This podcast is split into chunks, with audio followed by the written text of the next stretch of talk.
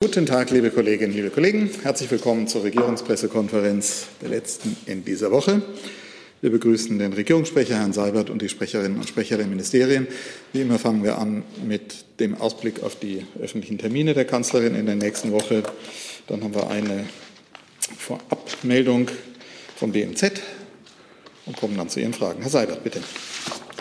Ja, äh, am Montag der kommenden Woche eine Westbalkanreise der Bundeskanzlerin. Sie wird zunächst am Montag nach Serbien reisen, dort ein Gespräch mit dem Staatspräsidenten Alexander Vucic treffen, aber auch äh, haben und sie wird aber auch in äh, Serbien dann Vertreter und Vertreterinnen der Zivilgesellschaft aus allen Westbalkanstaaten treffen. Am Dienstag, den 14. September, dann die Weiterreise in die albanische Hauptstadt Tirana. Dort zunächst äh, der bilaterale Programmteil, Gespräch mit dem albanischen Ministerpräsidenten Edi Rama. Am Mittag dann in Tirana ein Mittagessen mit den Regierungschefs aller sechs Westbalkanstaaten bei dem es vor allem um Fragen der regionalen Zusammenarbeit geben soll. Wir hatten zu dieser Reise ja schon eine Pressemitteilung in der vergangenen, nee, in dieser Woche herausgegeben. Am Mittwoch, 9.30 Uhr zur üblichen Zeit, die Sitzung des Bundeskabinetts.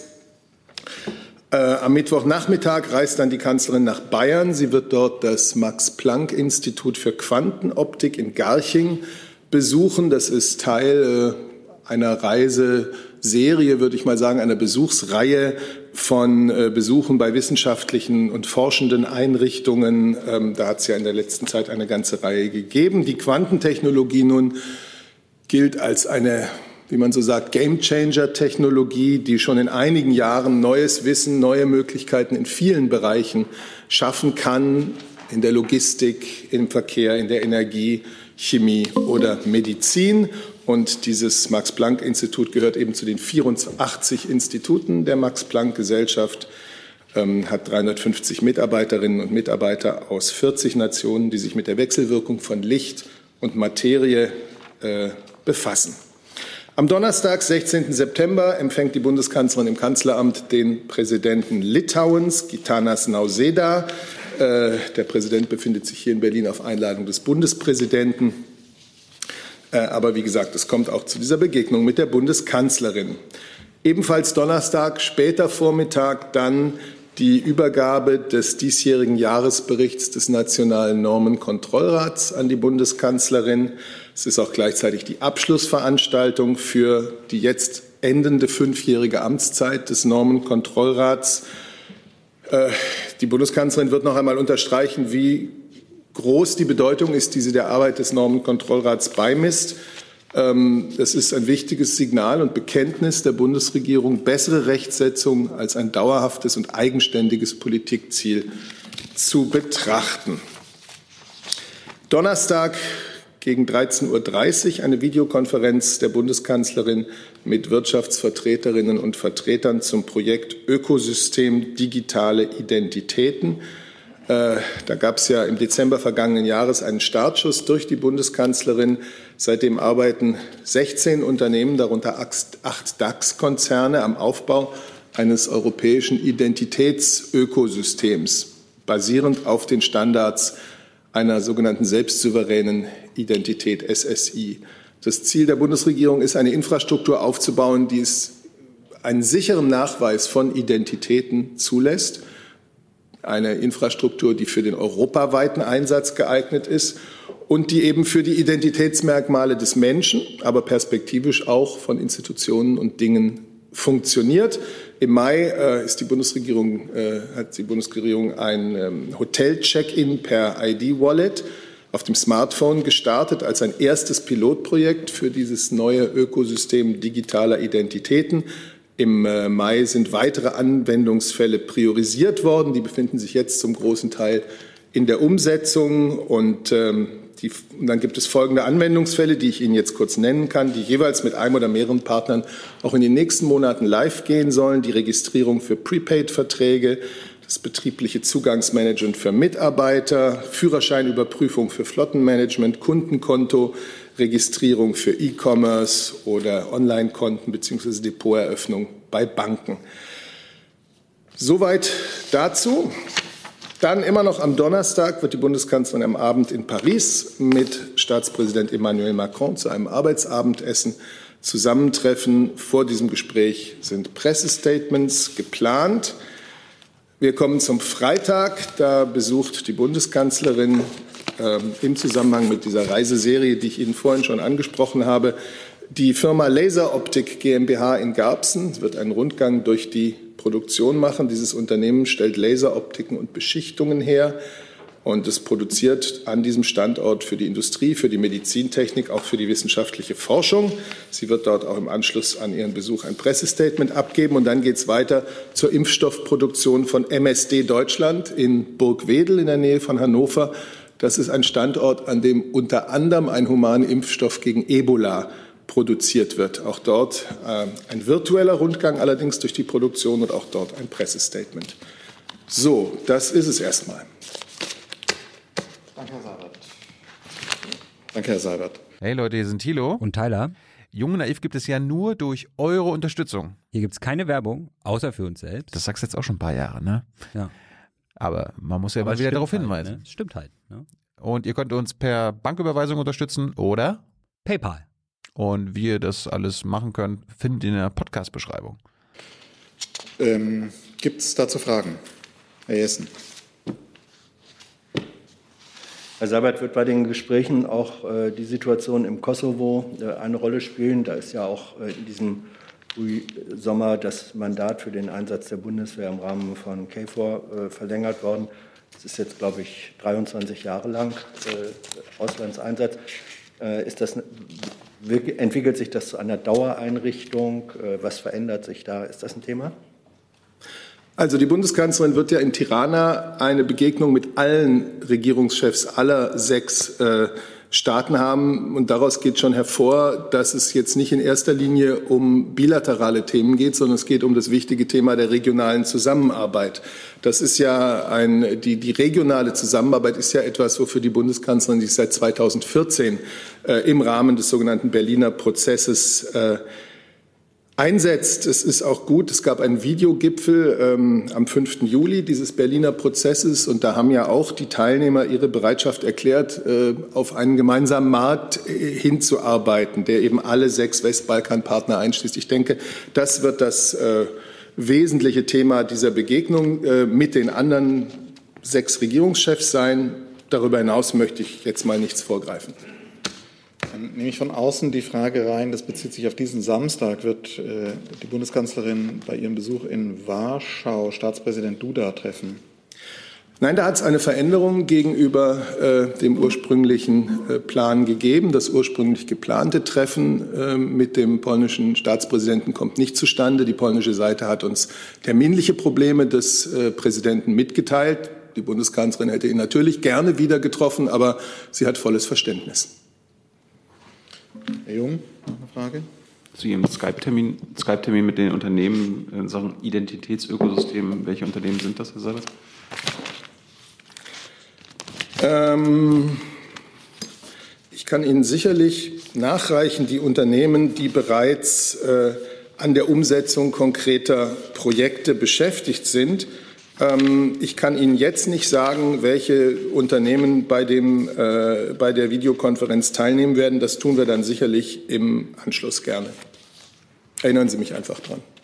Gut, dann haben wir eine Mitteilung des BMZ. Bitte. Vielen Dank. Äh, es geht um den grünen Knopf, unser staatliches Textilsiegel. Nachhaltigkeit ist ein zentrales Thema der Bundesregierung, des BMZ, auch im Textilsektor. Vielleicht haben einige von Ihnen noch die Bilder vor Augen, als 2013 die Textilfabrik Rana Plaza zusammenstürzte. 1140 Textilarbeiterinnen starben, das größte Unglück in dieser Branche. Seit zwei Jahren gibt es nun das staatliche Textilsiegel Grüner Knopf, um hier Verbraucherinnen und Verbrauchern eine klare Orientierung zu geben beim nachhaltigen Einkauf. 78 Unternehmen machen mittlerweile mit, dreimal mehr als beim Staat. 100 weitere haben das Siegel beantragt. 40 Prozent der Deutschen kennen den grünen Knopf. Das ist eine gute Entwicklung und das zeigt sich auch bei den Verkaufszahlen. Und 150 Millionen Textilien wurden verkauft und im letzten Halbjahr so viele wie noch nie, 45 Prozent mehr als im zweiten Halbjahr 2020. Der grüne Knopf kommt auch immer stärker in der nachhaltigen Beschaffung zum Einsatz. Drei Beispiele kurz von meiner Seite. Caritas und Diakonie wollen alle ihre 56.000 Einrichtungen, Krankenhäuser, Altenheime äh, auf grüne Knopftextilien umstellen. Da sind schon 2,2 Millionen Betten allein dort. Die Deutsche Bahn, die hat jetzt ihre neuen Outfits für über 40.000 Mitarbeiterinnen und Mitarbeiter mit dem grünen Knopf bereits zertifiziert. Fankollektionen vom Bundesligaverein etc. tun das auch. Das sind alles wichtige Impulse für globale Verantwortung und mehr Nachhaltigkeit. Und nach zwei Jahren ist das die Bilanz dieses Siegels. Danke. Gibt es dazu Fragen? Herr Jung. Die Unternehmen und äh, NGOs haben ja im Vorfeld oder in den Jahren zuvor immer wieder angemahnt, dass die, äh, das sogenannte Überwachungssystem Jahre dauert, dies zu äh, installieren. Ist denn Ihrer Meinung nach dieses Überwachungs- und Überprüfungssystem der Einhaltung des grünen Knopfes äh, schon erfolgreich passiert? Die Einhaltung der Kriterien wird unabhängig kontrolliert von unabhängigen Stellen wie dem TÜV, DIN oder anderen. Und äh, da werden verschiedenste Kriterien herangezogen, insgesamt 46. Und äh, das sind auch zwei Bereiche, was auch immer äh, von NGOs herangebracht wird, was ich an dieser Stelle auch noch mal kurz ausführen möchte. Da geht es zum einen um das Produkt wie ein Hemd. Ähm, und da werden Siegel genommen. GOTS ist ein sehr bekanntes oder Ökotex Made in Green die kontrollieren selber die Einhaltung der Standards in der Fabrik. Ohne dieses Siegel sie nicht haben können. Und der grüne Knopf hat jetzt Kriterien formuliert, anzuerkennen, welche dieser bestehenden Siegels gut genug sind, um eben auch für ein staatliches Siegel in Frage zu kommen. Und dazu gibt es noch mal eine Unternehmensprüfung, wo das gesamte Unternehmen unabhängig kontrolliert wird, ob es seine ganze Due Diligence geändert hat, ob es die Fabrikorte besucht hat, äh, ob man das alles nachweisen kann. Also umfangreiche Prüfungen unabhängig. Gutes Verständnis. Also monitoren Sie die Einhaltung der Kriterien oder passiert das nur ähm, also wir nicht stichprobenartig? Wer, wer monitort das? Die unabhängigen Prüfer und die machen auch Stichprobenkontrollen, wenn sie das für erforderlich halten. Das ist unabhängig vom TÜV von anderen. Der Staat legt die Kriterien fest. Dazu noch? Bitte. Äh, zur Kritik gehörte auch, dass zwar äh, verabredet ist, dass Mindestlöhne gezahlt werden müssen, aber nicht, dass diese existenzsichernd sein sollen, was aber eigentlich der Sinn von Mindestlöhnen ist. Ist das also sozusagen ein Label ohne großen Wert oder äh, hat sich da was verändert? Das ist ein Label mit viel Wert. Es gibt Schwangerschaftsschutz, also schwangere Frauen haben Kündigungsschutz. Das ist keine Selbstverständlichkeit in vielen Ländern. Es gibt Abwassergrenzwerte. Es gibt das Verbot von 100 giftigen Chemikalien. All das tut der grüne Knopf und geht da auch über das Lieferkettengesetz hinaus. Bei Löhnen ist, wie Sie richtig sagen, momentan die Anforderung Mindestlöhne. Es gibt derzeit kein Siegel auf dem Markt, äh, was existenzsichernde Löhne in der Breite sicherstellt. Auch hier gehen wir voran. Es ist derzeit die öffentliche Konsultation abgeschlossen, den grünen Knopf weiterzuentwickeln. Existenzsichernde Löhne ist eines der Top 10. Äh, das wird gerade ausgewertet. Es gibt auch einen unabhängigen Beirat, der da noch seine Stellungnahme dazu abgibt. Dem möchte ich nicht vorweggreifen. Aber klar ist, dass Unternehmen sich auch hier zu bekennen müssen beim grünen Knopf 2.0, äh, Strategien entwickeln müssen. Und bleibt aber dabei, existenzsichernde Löhne sind dickes Brett, aber es werden Schritte gegangen werden. Bitte. Können Sie vielleicht mal kurz sagen, welche Lobbys sich da querstellen? Der grüne Knopf ist freiwillig. Ähm, ein Unternehmen kann ihn beantragen und wird eben umfangreich geprüft oder eben nicht. Und ein unabhängiger Beirat, bestehend aus Unternehmensvertretern, äh, NGOs, äh, Wissenschaft, auch der Verbraucherzentrale, die beraten gerade nach den Konsultationen, was machbar ist, aber was auch erforderlich ist, um Menschenrechtsschutz weltweit voranzubringen. Ist es Ihrer Meinung nach äh, sinnvoll, das verpflichtend zu machen, diesen grünen Knopf? Das ist eine andere Debatte. Dafür gibt es ab 2023 das Lieferkettengesetz, das Grundstandards in globalen Lieferketten definiert. Und der grüne Knopf hat immer den Anspruch, im Textilbereich darüber hinaus zu gehen und Best Practice zu definieren. Jetzt wechseln wir das Thema. Herr Rea ist dran. Ja, Frage an das Bundesgesundheits Frage an das Bundesgesundheitsministerium bitte. Es geht um die Pläne der Länder, verschiedener Länder, die Lohnfortzahlung im Quarantänefall nach dem Infektionsschutzgesetz einzustellen für Ungeimpfte. Wie steht Ihr Haus dazu? Und ist das nicht eine Einführung der Impfpflicht durch die Hintertür? Also ähm, zunächst einmal äh, geht es hier nicht um Lohnfortzahlung, sondern es geht ähm, um Lohnentschädigung für Kontaktpersonen, äh, die in Quarantäne müssen. Und dazu gibt es eine Regelung im äh, Infektionsschutzgesetz im Paragraphen 56. Ähm, also es ist schon bestehendes Recht dass äh, der Anspruch auf Lohnentschädigung äh, nicht besteht. Ich zitiere mal wenn man durch Inanspruchnahme einer Schutzimpfung, die gesetzlich vorgeschrieben ist, oder im Bereich des gewöhnlichen Aufenthaltsortes des Betroffenen öffentlich empfohlen wurde, eine Absonderung hätte vermeiden können. Heißt, ähm, wer nicht geimpft ist und in Quarantäne muss, hat keinen Anspruch auf äh, diese, diese Lohnersatzleistung. Der Minister hat sich dazu geäußert am Mittwoch dieser Woche und hat gesagt, das äh, sei, ich übersetze das mal, sei unfair gegenüber der Gemeinschaft, die dann dafür aufkommen muss, wenn es eine Impfung gibt, die allgemein zugänglich ist, ähm, wenn Leute Lohnersatzleistungen bekommen, wenn sie in Quarantäne gehen. Gut, weitere Fragen dazu? Bitte. Bitte. Nochmal abgewandelt, vielleicht keine Impfpflicht, aber ist es nicht eine Impfauskunftspflicht durch die Hintertür, da ja dann offengelegt werden muss, ob Mitarbeiterinnen geimpft sind oder nicht? Nein, wer jetzt in Quarantäne geht, ist nicht geimpft, es sei denn, er kommt aus einem Virusvariantengebiet zurück. Fragen zum Thema Impfen sehe ich im Saal nicht. Dann bitte. Es können doch auch Geimpfte infiziert sein. Ja, und in Quarantäne dann, müssen. Moment, Moment. Aber dann, dann ähm, sind Sie im Bereich von Lohnfortzahlung im Krankheitsfall. Wenn Sie infiziert sind, sind Sie krank, dann bleiben Sie zu Hause und dann bekommen Sie Lohnfortzahlung im Krankheitsfall. Deswegen würde ich das gerne unterscheiden. Lohnfortzahlung, das, was auch teilweise im politischen Raum äh, behauptet wurde, ist einfach falsch. Das ist nicht Lohnfortzahlung im Krankheitsfall, um die es hier geht, sondern es geht eine, um eine Lohnentschädigung nach äh, IFSG. Dann habe ich noch eine Frage von Herrn Reitschuster an Herrn Kautz. Der fragt, Impfungen werden auf Kosten der Allgemeinheit finanziert. Tests ähm, sollen selbst bezahlt werden. In beiden Fällen geht es um Gesundheitsschutz. Wie begründen Sie diese unterschiedliche Herangehensweise? Ich glaube, dazu hat sich der Minister hinlänglich geäußert. Da kann er sich darauf beziehen. Ja, dann Dazu keine weiteren Fragen. Dann habe ich von außen eine Frage, vielleicht können wir das nehmen ans Finanzministerium. Können wir schon mal vorbereiten. Da gibt es vielleicht auch noch andere Fragen dann.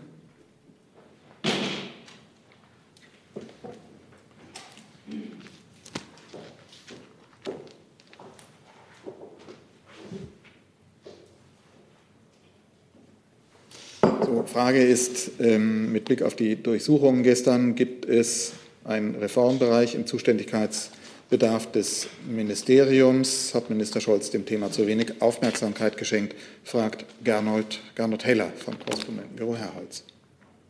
Wir haben ja dazu gestern ein Statement, Entschuldigung. Wir haben ja dazu gestern ein äh, Statement äh, abgegeben. Der Minister hat sich dazu geäußert. Äh, dazu habe ich hier keine Neuigkeiten. Weitere Fragen? Herr Jung? Hm, in der Berichterstattung wurde immer wieder betont, dass Deutschland als Paradies für Kriminelle gelte, die Bargeld aus krummen Geschäften legalisieren wollen und können. Äh, würde das BMF dem zustimmen? Da geht es ja um die Frage, äh, wie wir Kriminalität bekämpfen ähm, und insbesondere in dem Bereich äh, die Geldwäsche. Die Bekämpfung von Geldwäsche hat für die Bundesregierung höchste Priorität.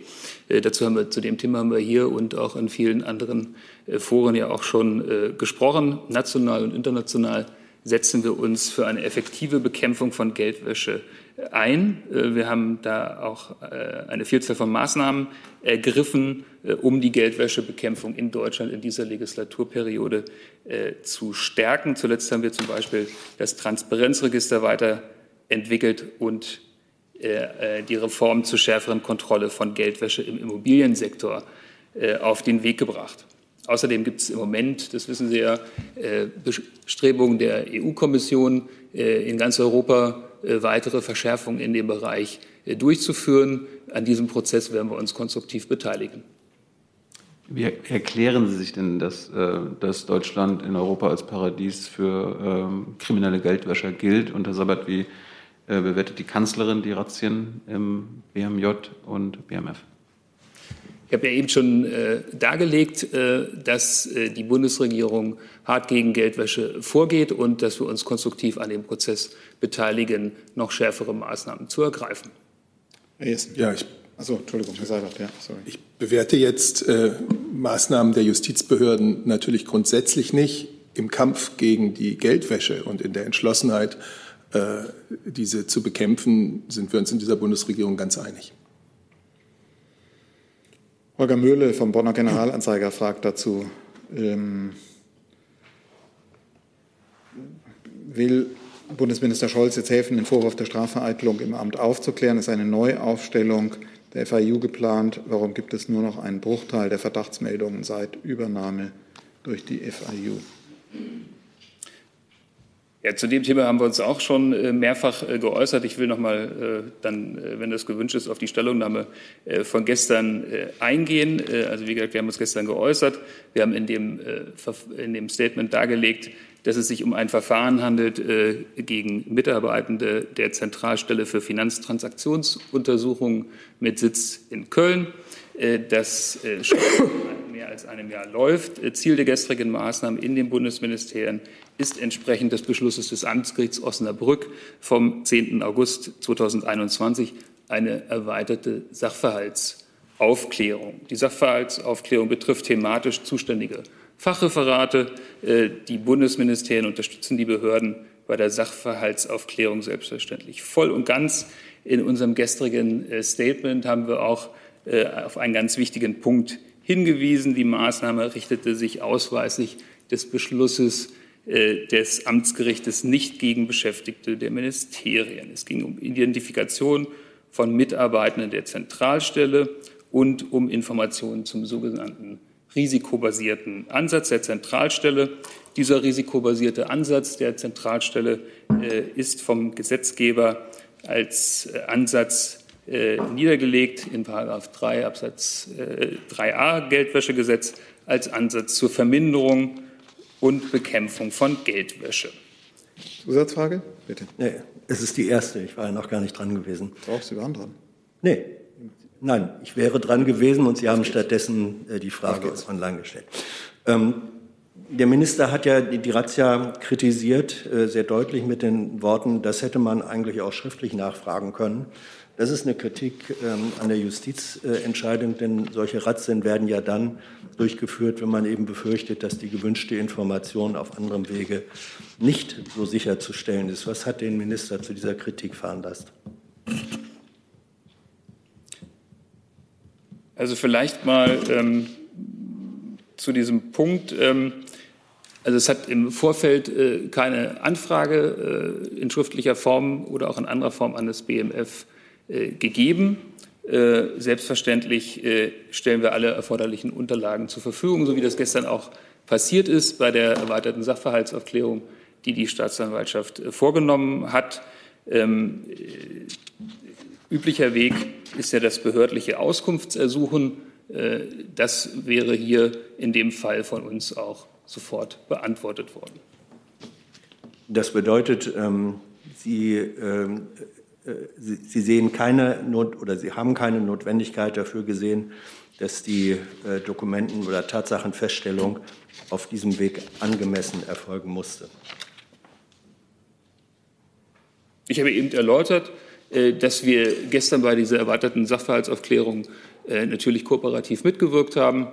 Und diese Unterlagen hätten wir auch im Wege eines Auskunftsersuchens zur Verfügung gestellt.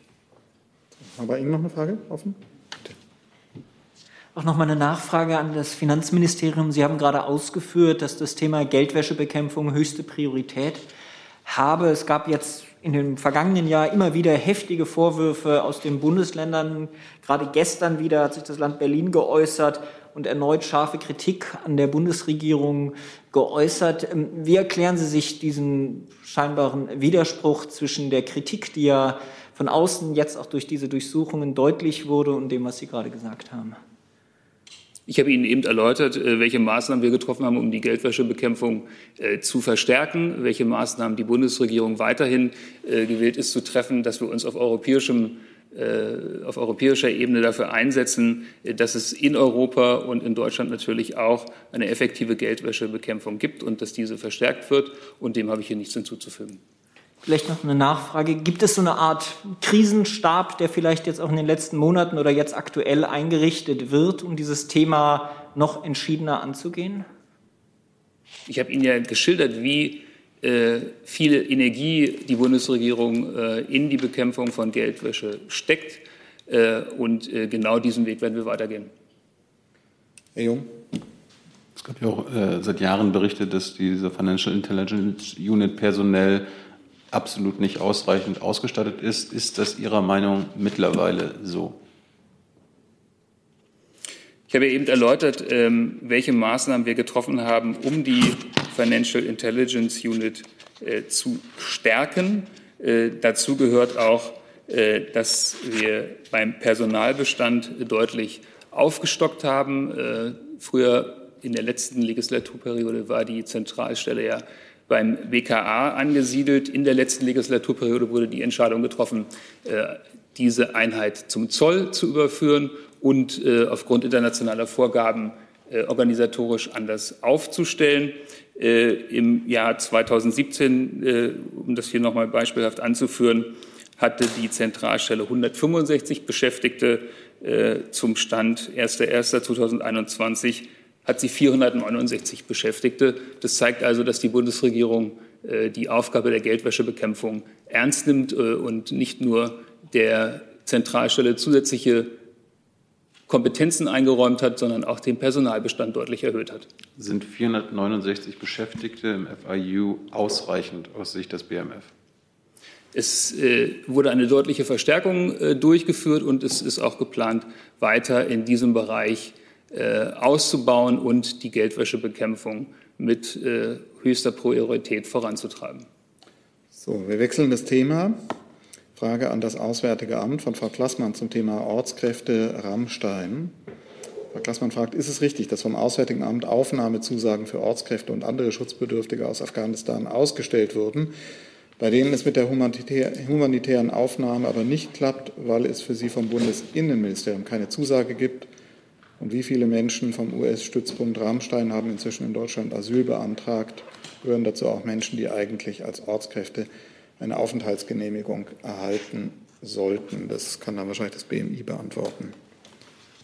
Vielleicht vorab, äh, bevor ich auf die Afghanistan-Frage eingehe, Rammstein-Frage, noch eine aktive Reiseankündigung. Ja, mhm.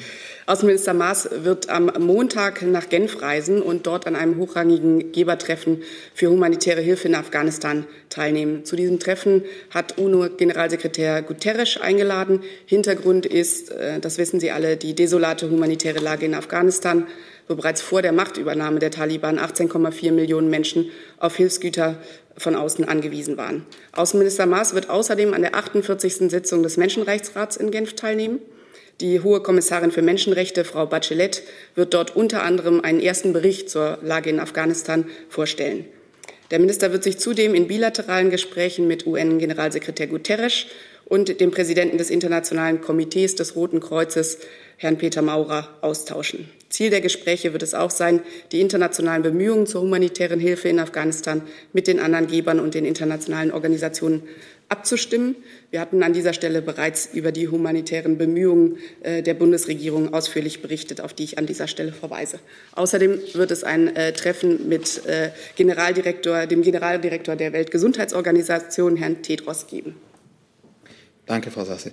Jetzt vielleicht noch. Mal an, soll ich die Frage noch mal in Erinnerung bringen? Nein, oder? ich weiß Bescheid. Danke. Ja, super. Äh, Frage von Frau Klassmann äh, zu den Aufnahmezusagen. Dazu hatten wir am Mittwoch an dieser Stelle auch schon Stellung genommen. Ähm, es ist richtig, äh, die, dass die, äh, das Auswärtige Amt äh, äh, Personen, die evakuiert hat, denen Aufnahmezusagen gegeben wurden. Das ist in Abstimmung mit allen Ressorts der Bundesregierung erfolgt und für Details würde ich an das Innenministerium verweisen. Dann fragen wir das BMI. Ja, genau. Ich kann eigentlich nur ergänzen, dass die Bundesregierung äh, ein, Interesse da, ein großes Interesse daran hat, äh, ihre Ortskräfte und Familienangehörigen äh, in Deutschland aufzunehmen und wir uns da in einer dynamischen Lage befinden. Es gibt jetzt ein paar Einzelfälle, die, jetzt von den zuständigen Behörden behandelt werden und zu Einzelfällen äh, können wir hier grundsätzlich keine Stellung nehmen. Gut, dann war nach Zahlen gefragt. Ja, ach so, ja, genau, die Zahlen. Also ich habe da auch keinen neuen äh, Stand zum Anfang der Woche. Wie wir ja auch schon gesagt haben, verkünden wir hier die Zahlen gegebenenfalls zu Beginn der Woche. Gut, Montag war das, wo Sie Zahlen genannt hatten. Weitere Fragen dazu? Herr Jung. Frau Wick, wenn Sie da von ein paar Einzelfällen sprechen, von wie vielen sprechen Sie da? Ja, wie ich gerade schon gesagt habe, ich habe keinen neuen Kenntnisstand zu Zahlen. Was war denn die Zahl? Dazu hatte, glaube ich, mein Kollege äh, vorgetragen. Montag, PK Montag. Ja. Im Protokoll, da waren, wurden Zahlen genannt. Ja, das würde ja hilfreich sein, weil man äh, konkrete Einzelfälle jetzt ja auch vorliegen hat. Die wenden sich ja auch an uns äh, Journalisten. Unter anderem gibt es äh, afghanische Sportlerinnen, Journalistinnen, die von äh, deutschen Stiftungen ausgebildet worden sind, die dort in, äh, in Rammstein festsitzen, obwohl sie deutsche Genehmigungen und Papiere bekommen haben. Und die fragen sich jetzt, ähm, wann denen denn geholfen wird und wann sie da wegkommen. Ja, wie ich Ihnen gerade schon gesagt habe, werden äh, die zuständigen Behörden die Sachverhalte ähm, aufnehmen und dann prüfen. Wie lange? Frage war, wie lange es dauert? Ja, also ich kann von der Stelle ja nicht aus bewerten, wie lange äh, die zuständigen Behörden mit ihrer Arbeit brauchen. Essen. Frau Sasse, war das Thema Relaisstation äh, Gesprächsthema zwischen den beiden Außenministern? Die beiden Außenminister, in dem Fall Herr Maas und Herr Blinken, haben äh, nach ihrem Treffen in Rammstein eine Pressekonferenz gegeben, in der sie zu allen Inhalten, äh, über die ähm, sie Auskunft geben wollten, Auskunft gegeben haben. Und ich kann Ihnen da nicht mehr darüber berichten. Inhalte des Gesprächs sind selbstverständlich weiter vertraulich. Ich darf Sie aber auch an der Stelle, um nochmal auf die Frage von Herrn Jung zurückzukommen, die vorherige Frage an das Innenministerium auch darauf verweisen, dass der Außenminister sich in der Pressekonferenz auch ausdrücklich zum Thema Asylanträge geäußert hat, weil es eben eine Frage gab, die an ihn in dem Fall gestellt wurde. Und ich sage das deswegen, um noch mal deutlich zu machen. Er hat es selber auch gesagt, es ging um, geht um weniger als ein Prozent der Personen, die, über die von den USA über Rammstein ausgeflogen wurden. Sie können also weniger als ein Prozent der Fälle äh, sind tatsächlich Asyl, in weniger als ein Prozent der Fälle sind Asylanträge gestellt worden. Äh, ich sage das deswegen, um noch mal deutlich zu machen, die Bemühungen der Bundesregierung waren bei der gesamten Evakuierungsaktion und sind es auch weiterhin darauf gerichtet, den Menschen zu helfen, äh, selbstverständlich auch den Menschen, die in Rammstein äh, von den Amerikanern nach Rammstein ausgeflogen wurden und weitergeflogen werden. Ähm, zu den Details hatten wir hier an dieser Stelle am Mittwoch schon sehr ausführlich ähm, Stellung genommen, was da genau mit den Amerikanern vereinbart ist. Auch da hat, dazu hat sich der Außenminister in seiner Pressekonferenz mit dem US-Amtskollegen ähm, noch mal ausführlich geäußert. Aber noch mal, es geht darum, wir, wir, uns sind auch die Fälle bewusst, die Sie angesprochen haben, ähm, von die hinter denen Journalisten als Fürsprecher stehen, hinter denen äh, ein, einige andere Prominente auch als Fürsprecher stehen. Uns ist in die, die Bemühungen der Bundesregierung sind in all diesen Fällen darauf gerichtet, den Menschen zu helfen. Und wir haben auch schon an dieser Stelle mehrfach deutlich gemacht, dass bereits erteilte Aufnahmezusagen selbstverständlich weiterhin gelten. Herr Jung. Es gibt ja Berichte, dass das BMI die Listen, die Sie dem BMI quasi zur Einreise dieser Menschen nach Deutschland übergeben haben, noch nicht bestätigt haben. Können Sie denn sagen, ob das BMI dies getan hat? Das Thema Listen war an dieser Stelle auch mehrfach Thema. Frau Wick hat äh, soeben deutlich gemacht, dass äh, wir uns in sehr, sehr enger Abstimmung äh, mit allen Ressorts ähm, darum bemühen, äh, da äh, in Rammstein auch die Personen zu versorgen und zu klären, mit welchen, unter welchen Voraussetzungen sie auf der Base sind. Ähm, und dazu kann ich nicht, mehr als das kann ich im Moment nicht sagen. Wie lange, wie lange brauchen Sie dann, um diese Liste Ihres Ministerium, also das AA zu bestätigen? Was, was, woran liegt es? Also ich habe Ihnen ja gerade schon gesagt, dass die äh, Sachverhalte äh, geprüft werden. Von wem? Von den zuständigen Behörden. Wer ist das? Die zuständigen Behörden prüfen die Fälle. Ja, wer ist das? Naja, es kommt ja darauf an. Ich kann Ihnen ja jetzt nicht äh, den, konkre also den konkreten Einzelfall kann ich Ihnen ja nicht von hier aus bewerten. Aber wenn Sie sagen, es gibt zuständige Behörden, dann können Sie uns also sagen, wer diese zuständig Für die Einreise äh, nach Deutschland ist die Bundespolizei zuständig. Gut, Themenwechsel. Es gibt ähm, verschiedene Fragen äh, von TASS und Financial Times zur Fertigstellung Nord Stream ans die Bundesregierung. Können Sie das bestätigen? Dass, ich verweise darauf, dass wir das auch am Montag, glaube ich, schon hatten mit dem Verweis auf die Firma. Neuer Stand? Ne? Meldungen natürlich, aber die Fragen von Bau und, äh, und Fertigstellung von Bau müssen Sie an die Betreiberfirmen richten, denn das ist keine Frage, die die Bundesregierung beantworten kann. Ja. Bitte? Jetzt. Sieht die Bundesregierung denn noch rechtliche Bedenken zur Eröffnung dieser Gaspipeline? Wie gesagt, das ist mehrfach hier gesagt worden. Ähm, es ist geltendes Recht einzuhalten. Die Betreiberfirmen haben geltende bergrechtliche Bau- und Betriebsgenehmigungen vorliegen. Zuständigen Behörden für die Bau- und Betriebsgenehmigungen sind im Land Mecklenburg-Vorpommern angesiedelt. Diese Genehmigung brauchen sie natürlich und diese Genehmigungen liegen vor und weitere Fragen, die auf der regulatorischen Seite ähm, laufen, die laufen bei der Bundesnetzagentur. Eine Nachfrage noch. Gibt es denn jetzt, wenn die Pipeline fertiggestellt ist, bereits Planungen zu einer Einweihungsfeier? Auch an Herrn Seibert die Frage, wird die Bundesregierung, ist sie eingebunden und wird ein Vertreter der Bundesregierung an einer solchen Feier teilnehmen? Also erstens hat die Kollegin ja gerade darauf hingewiesen, dass es äh, auch noch ein Zertifizierungsverfahren gibt, denn äh, der Betrieb der Pipeline muss von einem zertifizierten Transportnetzbetreiber vorgenommen werden. Dazu hat die Nord Stream 2 bei der Bundesnetzagentur einen entsprechenden Antrag eingereicht. Ich würde sie dann äh, entsprechend für diese Frage schon mal äh, an den Projektträger oder eben an die Bundesnetzagentur äh, verweisen. Und was dann nächste Schritte sind, auch das ist eine Entscheidung äh, dieses wirtschaftlichen äh, Projektes Nord Stream 2. Und äh, ich habe jetzt überhaupt keine Informationen über äh, geplante Feiern. Die würden aber auch nicht von uns ausgehen. Aber Sie würden ja gegebenenfalls eingeladen werden oder daran teilnehmen. Dann wird, wann immer das passiert, der Regierungssprecher oder der Nachfolger dieses Regierungssprechers äh, darüber dann berichten. Dann fragt Frau Firsova dazu noch, ähm, welche Erwartungen hat die Bundesregierung mit Blick auf die Verlängerung des Transits durch die Ukraine? Werden neue trilaterale Gespräche initiiert? Dazu kann ich gerne ebenfalls ja. Stellung nehmen. Es gibt ja die entsprechende Erklärung, die die USA und Deutschland getroffen haben zur Frage des Gastransits. Die Bundesregierung hat äh, mit Kabinettbeschluss von vor einigen Wochen Graf Waldersee hier als Beauftragten der Bundesregierung für die Führung äh, von oder Flankierung von, von Gesprächen zum Thema Gastransit Ukraine eingesetzt und Herr Graf Waldersee hat seine Arbeit aufgenommen. Dann gibt es eine Frage von Wladimir Esipow von der Deutschen Welle ans Auswärtige Amt. Thema Russland, Belarus. Wie bewertet die Bundesregierung die gestern vereinbarte Vertiefung der russisch-belorussischen Integration und die heute begonnene große Militärübung?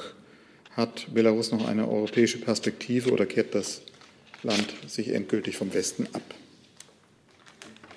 Also vielleicht erst zu dem Stichwort Unionsstaat. Das war Teil zwei der Frage. Da kann ich äh, Ihnen mitteilen, dass wir die Entwicklung natürlich sehr genau äh, beobachten, auch äh, welche dazu, dahingehend, welche der Ankündigungen wann und wie tatsächlich umgesetzt werden. Wichtig ist für uns, das liegt auf der Hand, dass die äh, so, belarussische Souveränität gewahrt bleibt. Und zur Militärübung kann sich ja der Kollege aus dem BMVG Stellung nehmen. Dazu kann ich auch nur sagen, dass wir die Meldungen äh, mit großer Aufmerksamkeit verfolgen. Die russischen öffentlichen Ankündigungen dazu sprechen von bis zu 200.000 Personen, die an der Übung teilnehmen. Wenn sich dies bewahrheiten sollte, ist äh, der Übungsumfang außerordentlich groß. Ähm, zum Vergleich an der größten NATO-Übung seit Jahren Trident Juncture haben 2018 ca. 40.000 Soldatinnen und Soldaten teilgenommen. Aber wie gesagt, die Details würde ich dem Kollegen überlassen. Keine Ergänzung vom BMVG. Gut, dann haben wir noch mal eine Frage von Herrn Nehls an, ans Bundesinnenministerium. Wie oft, wurde die Pega, wie, wie oft wurden Pegasus-Spähinstrumente aus Israel durch das BKA schon eingesetzt und wie würde ein Missbrauch, also Einsatz gegen Journalisten, Oppositionelle und Ähnliche, überhaupt bekannt, wenn der Betroffene nichts merkt? Wie Sie wissen, äußern wir uns an dieser Stelle äh, zu hypothetischen Fragestellungen nicht. Dann gibt es eine Frage an das BMJV. Da müssten wir wechseln. Wenn es nicht noch, schauen wir mal, gibt es noch Fragen ans, ans Wirtschaftsministerium? Dazu eine Nachfrage, dann bitte und wir können da schon wechseln. Die Frage vom Kollegen war aber keine hypothetische Frage. Wie oft Pegasus eingesetzt wurde, ist keine hypothetische Frage, sondern eine Faktenfrage. Also wir haben an dieser Stelle zu Pegasus am äh, Mittwoch umfassend Stellung bezogen. Also am Mittwoch wollten Sie nichts dazu sagen. Das ist umfassend. Ich habe den Aussagen meiner Kollegen von äh, Mittwoch nichts hinzuzufügen. Dann gibt es an das BMVI die Frage von Herrn Reitschuster. In Bremen wurde die Wohnung eines Beschuldigten durchsucht, weil er einen Senator via Twitter beleidigt hat. Wo ist für das Ministerium die Schwelle für Hausdurchsuchungen bei Beleidigungen, ganz unabhängig vom Hamburger Fall? Können Sie das bitte noch mal, das war jetzt ein bisschen schnell, können Sie es bitte noch einmal. In Bremen wurde die Wohnung eines Beschuldigten durchsucht, weil er einen Senator via Twitter beleidigt hatte. Wo ist für das Ministerium die Schwelle für Hausdurchsuchungen bei Beleidigungen? Wie üblich ist es ja so, dass wir ähm, konkret laufende Ermittlungsverfahren und Ermittlungsmaßnahmen der Staatsanwaltschaften und der Polizei hier von hier aus nicht bewerten. Herr Jung. Ich weiß jetzt nicht, ob das derselbe Fall ist, aber in Hamburg wurde äh, der äh, Innensenator Grote mit Pimmel beleidigt. Ähm, und jetzt gab es da, dazu eine Hausdurchsuchung. Wie bewertet denn das Innenministerium diese Maßnahme? Also, also es ist, also wenn, wenn Herr Seehofer als Pimmel bezeichnet werden würde auf Twitter, würde er auch eine Hausdurchsuchung anstreben lassen. Also ich kann den Aussagen. Das verhältnismäßig.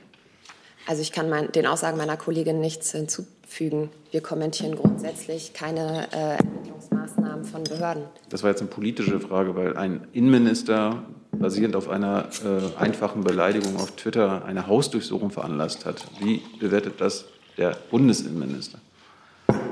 Frage äh, beinhaltet die Bewertung dieser Ermittlungsmaßnahmen. Nee, es ist eine politische Frage. Ist das eine politisch angemessene, verhältnismäßige Reaktion? Ich habe meine Aussagen nicht zuzufügen. Unabhängig davon äh, muss man es, glaube ich, schon noch mal festhalten, dass nicht Innenminister Hausdurchsuchungen veranlassen, sondern Justizbehörden. Ja, es kann nur der Geschädigte, der quasi jetzt beleidigt wurde, eine Strafanzeige stellen und dadurch ähm, diese Hausdurchsuchung veranlassen. Das gehört auch. So. Gibt es weitere Fragen? Herr Jung. Nochmal zu Russland, Frau Sasse. Äh, die Duma-Wahlen stehen an. Äh, wie beobachtet und äh, bewertet das Auswärtige Amt die Wahlen, vielleicht auch Herr Seibert, sehen Sie die als fair und frei an? Also Sie haben gerade selber gesagt, die Duma-Wahlen stehen an. Deswegen nehmen wir an dieser Stelle keine Bewertung der Wahlen vor. Wir beobachten das natürlich sehr genau im Vorfeld und haben uns an dieser Stelle auch schon mehrfach ähm, zu Vorkommnissen im Vorfeld der Duma-Wahlen geäußert, auf die ich verweise. Aber in anderen Ländern äh, sagen Sie auch im Vorfeld, ob Sie da äh, eine Wahl als äh, fair und frei ansehen, äh, ob Sie die, faire, die, fair, die Fairness und die Freiheit gefährdet sehen oder angesichts der Berichte auch in, äh, in deutschen, auch in russischen Medien, wo chancenreiche Oppositionelle ausgeschlossen werden, wo Fake-Kandidaten, wo Kopien äh, ähm, im Umlauf sind. Ähm, da wollen Sie jetzt nichts zu sagen im Vorfeld? Ich habe meinen Ausführungen nichts hinzuzufügen, Herr Jung. Hey Leute, Thilo hier. Unsere naive Arbeit in der Bundespressekonferenz und unsere wöchentlichen Interviews, die sind nur möglich, weil ihr uns finanziell unterstützt. Und damit das so bleibt, bitten wir euch, uns entweder per Banküberweisung oder PayPal zu unterstützen. Weitere Infos findet ihr in der Podcast-Beschreibung. Danke dafür. Es gibt noch eine Zusatzfrage zu dem Thema Pegasus von Herrn Nehls äh, an Herrn Seibert, ob die Sorge, die die Bundeskanzlerin mit Blick auf die Pegasus-Produkte in der Sommerpressekonferenz ausgedrückt hat, dass die in falsche Hände geraten könnte, ungebrochen ist.